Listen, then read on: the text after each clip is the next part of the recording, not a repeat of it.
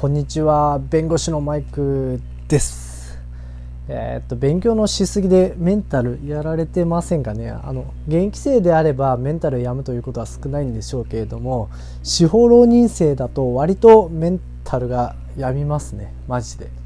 各いう私もですね司法試験に3回目で合格したんですけれども3回目の受験の時には本当にメンタルがやみそうになってました。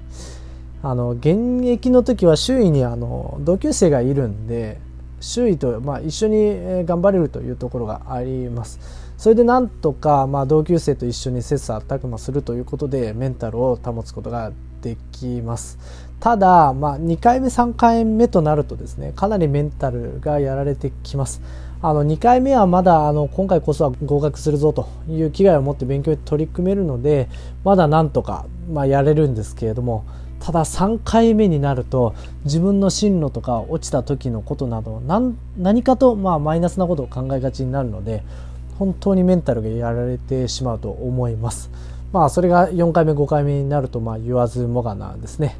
そこであの今回私がメンタルやられそうになった時にやっていたことをご紹介しようと思います。あのリベンジ組なら参考になると思いますし現役生でもメンタルがやれそうな方もいらっしゃると思うのでぜひ聞いてもらえればと思います。はい。早速本題に入るんですけれども私はメンタルがやられそうになった時には近くの山に行ってました。あのロースクールを卒業して現役で受験した時にはロースクールの近くで一人暮らしをしてたので、まあ、近くにあの山とか川とかそういったところはなかったんですけれども不合格が分かってってからはあの実家に引っ越しました。でそこで、えー、2回目3回目は実家にいながら勉強してました。でその実家結構田舎なもので車で2 3 0分ほど、まあ、走らせれば森や林やあの川もあるんですね。そんなところに行ってはですね自分の心を解放してました。あの森や林に入るとなんかふわってなる感覚分かりますかね？ちょっとまあそういう感覚多分誰しも味わったことあるかなと思うんですけれども空気が軽く感じるというか体が浮いたようになるっていうあの感覚があると思うんですけれどもその感覚が味わえると気分が少し軽くなります。あの心の磨き方という本を以前少し前に読んだんですけど1年ほど前かなに読んだんですけれどもその自然に触れた時のふわっっていう感覚が一種の瞑想状態のようなんです。なのであの心にも優しい効果があるようですね。はい、後付けでまあこの本読んだ時にそれ知りました。まあその時実際に受験生で2回目3回目受けてる時はそのなんとなくふわっとした感覚を感覚を求めて森や林があるところに出かけてました。本当にメンタルがやられそうな時にはあの森や林あと滝だとか空湖などの自然に触れるということをぜひ試してほしいと思います。ただまあこの話はですねまあ当然のことながら都会で生活しているっていう方にはちょっと向かない話ですね。そんな近くにまあそういった自然ってあまりないものですから。なので都会に住んでいるとかなかなかそういった自然に触れる機会がないという方に対しては音楽を聴くのがいいと思ってます。私もしょっちゅう自然のあるところに行っていたわけではないので少しやみそうになると、まあ、音楽を聴いたりしてました。普段あの勉強してる時はですねあの音楽はかけないです。あの私はかけずにまあ勉強してました。あのそれは音楽がまあ思考を使う勉強する時にはまあ思考の妨げになるからですね。あの一方であの単なる単純作業している時には音楽は効果的です。はい、作業効率も上がるみたいですね。単純作業をやってる時には。ただ司法試験の勉強はまさに思考を使う勉強なのであの音楽を聴きながら勉強するというのはちょっと正直おすすめできません。ただ疲れた時に音楽を聴くとこれ効き目があります。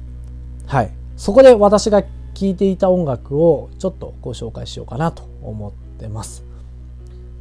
まあ音楽は特に人によって好き嫌いがあるのでこのまあ音声を聞いてくださっている皆さんにまあ当てはまるわけではないと思うんですが参考になればと思います。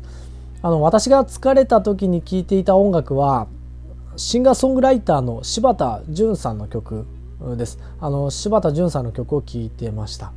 私 iPhone ユーザーなんですけれども今も iPhone ユーザーでこの音声自体を iPhone で収録してるんですけれどもその iPhone で柴田純さんの曲を聴いてました。柴田純さんご存知ですかね？あの優しい歌を歌われる方で、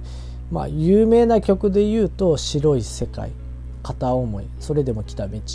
などが有名ですね。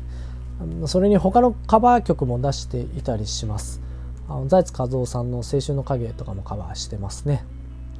まあ、概要欄にリンクも貼っておくのでそこから聞いてもらえれば、まあ、あれこれ説明するより、まあ、一番手っ取り早いかなと思います音楽なので、まあ、言葉で説明してもあまりその音楽の雰囲気だとか伝わらないので、まあ、YouTube のリンクを貼っておくので、まあ、そこに飛んでもらえれば、まあ、柴田純さんの曲がどんな感じなのかなっていう雰囲気感じてもらえると思いますあの私は柴田純さんのハスキーな声とあと歌詞の内容あと曲の穏やかなテンポがすごく好きであの柴田純さんの曲を好んで聴いてました。まあ人によってはアップテンポな曲で気合を入れるという人もいると思うんですがあの僕はそういうタイプの人間ではないのでどちらかというと、まあ、柴田純さんのような曲を聴いて静かにまあ、英気を養うというタイプなので僕と似たようなあの感性の持ち主であれば柴田純さんの曲を聴いてみるといいと思います。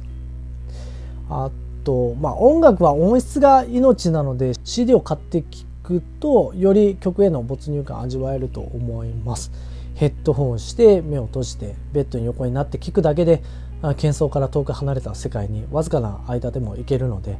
それがやはり大事かなと思います。ふっと別の世界に行くだけで、まあ、心落ち着きますからね。なので音楽の力を、まあ、疲れた時には借りてもいいのかなと思ってます。はい。まあ、それでは今日はここまでにします。また別のラジオでお会いしましょう。さよなら。